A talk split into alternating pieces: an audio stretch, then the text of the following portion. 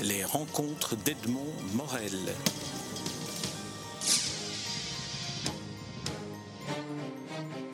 Thierry Tinlot, nous nous rencontrons à l'occasion de la parution du premier volume d'une nouvelle collection, euh, Magnum Air Libre, dont vous êtes l'éditeur, et qui sera consacrée au photojournalisme à travers ce que nous montre déjà ce premier volume, c'est-à-dire une bande dessinée, un, une monographie, un essai et des photographies d'archives sur les photographes qui se sont illustrés dans le photojournalisme. Premier numéro consacré à une des photos peut-être les plus célèbres du XXe siècle. Oui, c'est la photo de Robert Capa, dont, qui, a, qui, a, un nom. Il y a quelques photos très connues qui ont un nom, et celle-ci s'appelle The Face in the Surf, le visage dans la vague.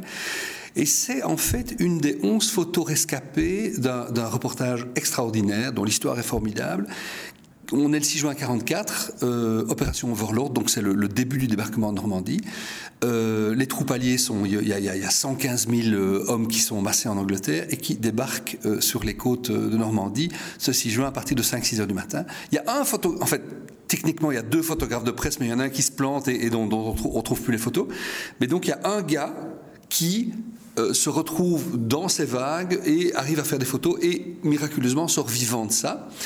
Pour remettre ça un petit peu en contexte, imaginez la première demi-heure du film de Spielberg, Il faut sauver le soldat Ryan, qui est un chef-d'œuvre et qui décrit avec force bruit, euh, hémoglobine, violence, peur, euh, cette, euh, cette épopée humaine qui est de débarquer et de se prendre le canardage allemand en pleine face.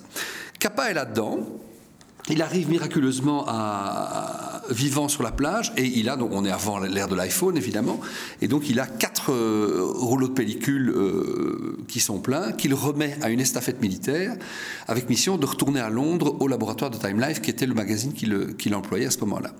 Le type euh, ramène les photos au labo et là il se passe un truc incroyable, c'est que le laborantin est tellement flippé qu'en fait il voile complètement la grande majorité des films euh, et ne, subsiste de, cette aventure humaine extraordinaire. Et c'est vraiment une, un des témoignages les plus importants de l'histoire contemporaine. 11 photos floues, 11 photos magnifiques de Magnificent Eleven. Alors, ce ne sont pas des bonnes photos, ce sont des photos floues, effectivement, qui dégagent une dramaturgie absolument incroyable, mais c'est tout ce qu'on a. Et Spielberg lui-même disait, c'est grâce à ces photos que je suis arrivé à, retrouver l'ambiance, je dirais, euh, tellement dramatique de, mon film. Et euh, ces photos vont d'ailleurs euh, tout à fait contribuer à la légende de Kappa, qui sortira son, quelques années plus tard ses, ses mémoires. Ces mémoires s'appellent Slightly Out of Focus, juste un peu flou, en référence bien sûr à ces photos. Alors l'album euh, se partage en euh, une bande dessinée, un, récit qui est un peu celui que vous venez de nous faire, où on se rend bien compte que le jour du débarquement était quelque chose qui ne ressemble en rien au jour le plus long, ou presque, mais beaucoup plus au début du film de, Spielberg, effectivement. Et on imagine bien quelles sont les conditions dans lesquelles Robert Capa s'est retrouvé là, puisque l'autre gars dont vous parlez, lui, n'a pas pu débarquer. Capa est le seul à avoir débarqué avec les troupes. Oui, il est, arrivé, euh, c'était, il y a je crois 4000 hommes qui sont, qui sont euh, qui sont morts ce, matin-là. Et on, on, raconte effectivement, c'est surtout une histoire d'homme, hein, je dirais. Et ce qu'on a essayé de faire, c'est de le faire à, hauteur d'homme. Il n'y a pas. Il n'y a pas de grande vue, on n'est pas euh, dans de la géopolitique, on est dans, dans, l'histoire très banale finalement d'un type avec un casque sur la tête qui, pardonnez-moi l'expression, mais qui chie de peur et, qui, est, totalement, euh, qui est totalement terrorisé et qui, qui se, dit qu'il y a de grandes chances qu'il n'arrive pas vivant à, la fin de la matinée, et surtout qu'il voit les types se faire buter euh, à gauche et à droite. On a le, parti pris que, que, que, nous avons pris dans ce livre, avec les auteurs et Magnum, euh, c'est de travailler à hauteur d'homme. Effectivement, c'est de. Ce n'est pas un livre sur. Euh, c'est pas une biographie de Kappa. Ce n'est pas un livre sur le débarquement de Normandie. C'est pas un livre sur la deuxième guerre mondiale. C'est pas un livre sur le photojournalisme. C'est un livre sur une photo. Je crois que ça n'a jamais été fait. C'est une monographie en bande dessinée d'une photo parce que on, évidemment on parle de photos qui ont un, euh, comme on dit euh, dans le jargon, un storytelling euh, assez assez intense. Et, et, je vous parlerai des suivantes après si vous le souhaitez. Euh, Qu'est-ce qui s'est passé avant cette photo, pendant cette photo, après cette photo? Qui est le type sur la photo? Parce qu'on sait qui c'est. Qui est, le gars qui a pris la photo? Quel est le contexte historique? Quel matériel il utilisait, etc. Et donc le, le, but est de raconter une histoire en partant d'un fait euh, totalement euh, précis euh, et ponctuel qui est, qui est cette photo-là. Alors en quoi, selon vous, est-ce que le fait de travailler à partir d'une narration sous forme de bande dessinée, une bande dessinée, je dirais presque, presque classique, qui raconte vraiment l'histoire de Kappa devenu un personnage de bande dessinée, en quoi est-ce que cette manière-là d'aborder l'histoire nous en dit peut-être beaucoup plus qu'une monographie sur l'histoire ou un essai sur le débarquement et la guerre de Normandie? Alors c'est pas moi qui vais prétendre, euh, étant un peu trop impliqué dans, dans, ce travail, que ça en dit plus qu'une monographie ou qu'une biographie. Simplement, ce que nous savons faire, nous, éditeurs de bande dessinée, c'est utiliser notre, notre technique de narration qui est la bande dessinée. Et on a, on a mis des mois avec Magnum, puisque c'est le début, comme vous l'avez dit, d'une série, on a mis des mois à essayer de comprendre et d'imaginer comment on pouvait, parce que figurez-vous que c'est assez rare, il y a eu assez peu de rapprochement entre la photo et la bande dessinée. C'est assez... Euh. Parce qu'ils sont trop proches. Peut-être parce que c'est deux types d'images. Regardez par exemple le travail que fait Futuro sur l'art pictural, en tout cas les beaux-arts de manière générale avec la collection du Louvre et la bande dessinée. C'est très intéressant. C'est une manière de, de rapprocher des, des, des, disciplines qui, qui en fait ont, ont, beaucoup en commun mais ne se parlent pas. Et donc nous, notre, notre challenge a été justement de nous dire mais comment est-ce qu'on va travailler? Alors le, le, le, début, le début de la discussion, parce que ça a été un an de maturation, en fait il est résumé sur cette couverture. C'est décrivez-nous la couverture parce qu'on est en radio.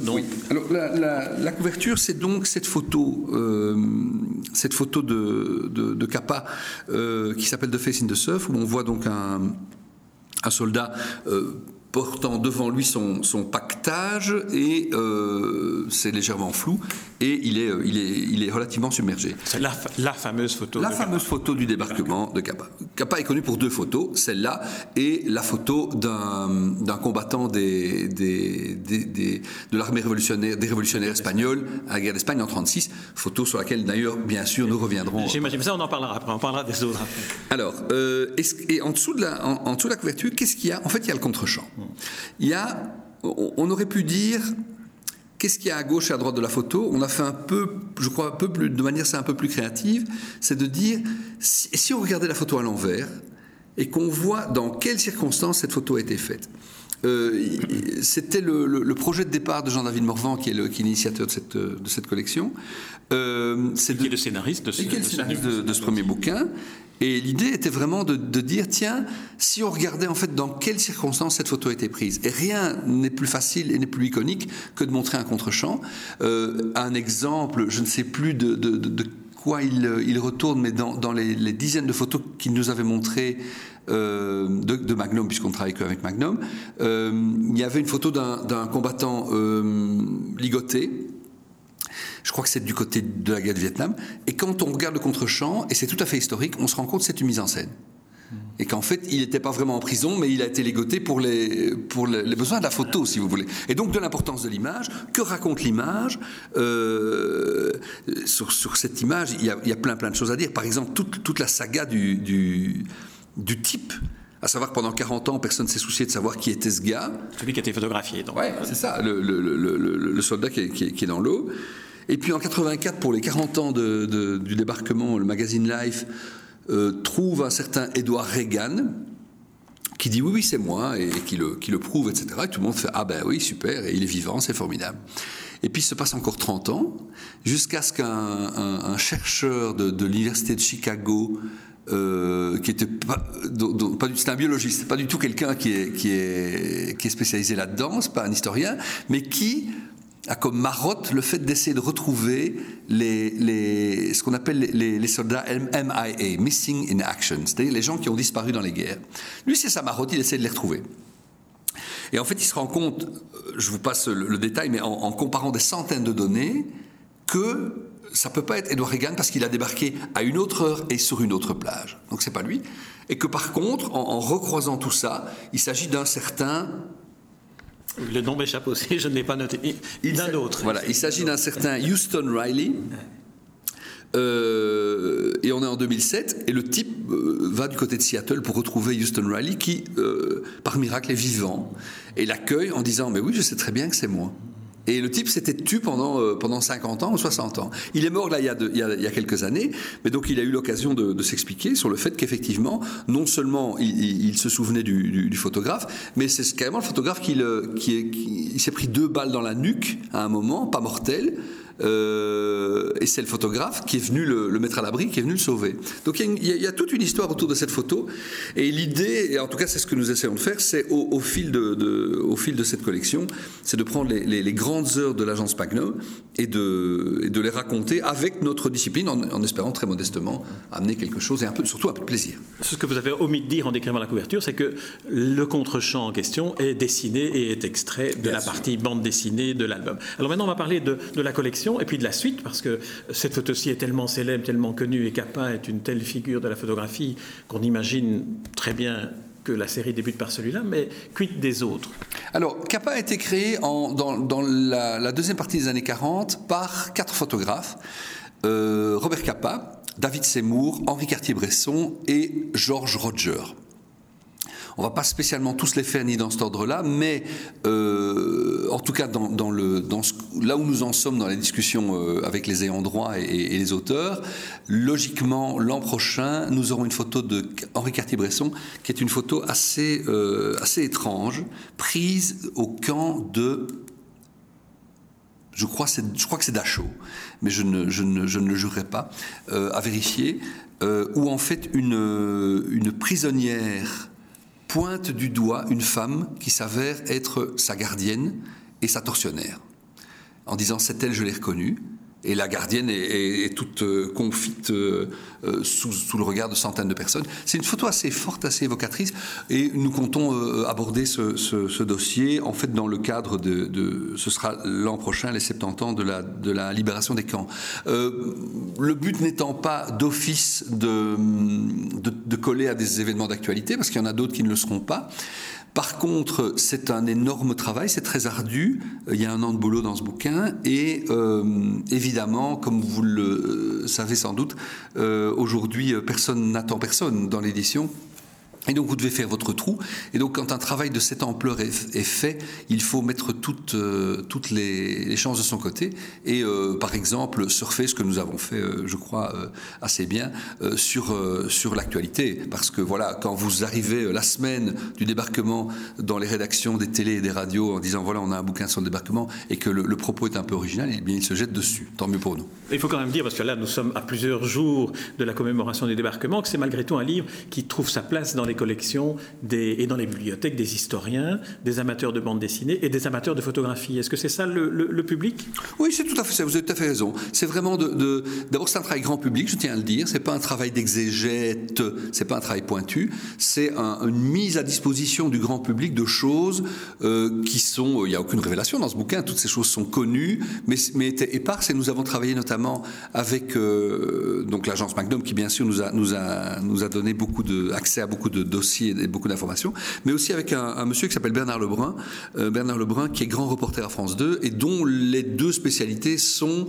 euh, le reportage de guerre et Magnum Photo, ce qui aidait évidemment pour, euh, pour rentrer dans le détail. Ce qui est très amusant aussi, c'est que quand, quand on parle de... On est ici dans de l'histoire, dans de l'histoire récente ou pas, c'est vous qui jugerez, on est à 70 ans des faits, et euh, il n'y a pas dans ce livre la moindre fantaisie, la moindre euh, liberté artistique, je dirais, euh, tout le talent du, du de l'auteur d'un biopic, parce que c'est ça, c'est un biopic en BD, sauf que c'est le biopic d'une photo ici. Hein. Tout le talent, c'est d'arriver à être exact historiquement et en même temps à mettre en avant son talent narrateur. Et prenons, euh, prenons tous les films que vous avez vus sur le sujet. Je dirais, euh, le film sur Lincoln euh, est, passionnant parce que Spielberg y a mis son âme et y a mis son talent. Sinon, ce serait une somme de, 500 pages à lire et parfois un peu indigeste. Donc c'est très important. Et notamment, une des sources, c'était la, la biographie de Robert Capa.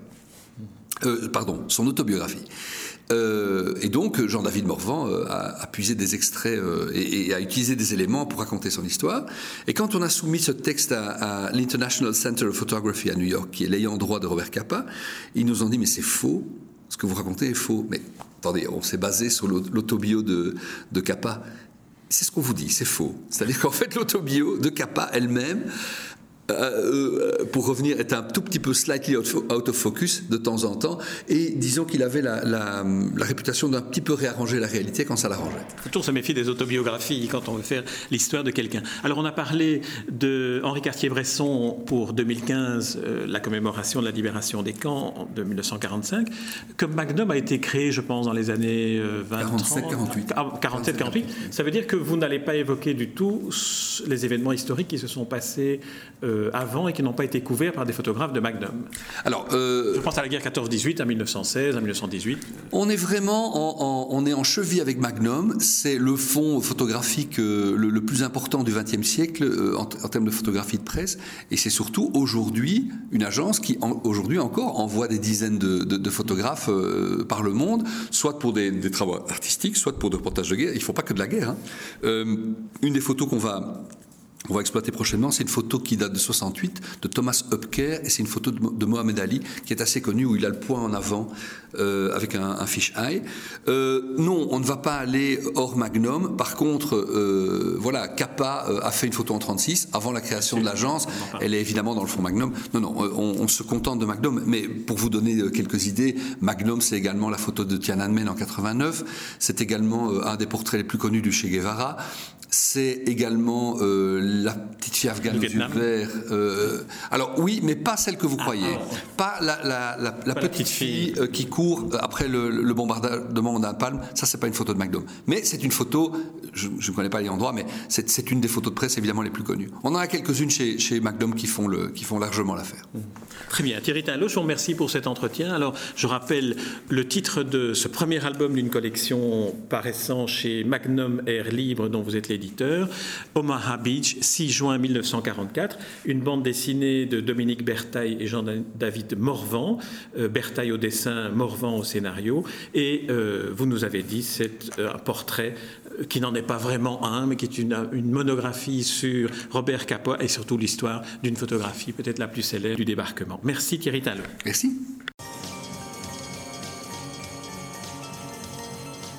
Les rencontres d'Edmond Morel.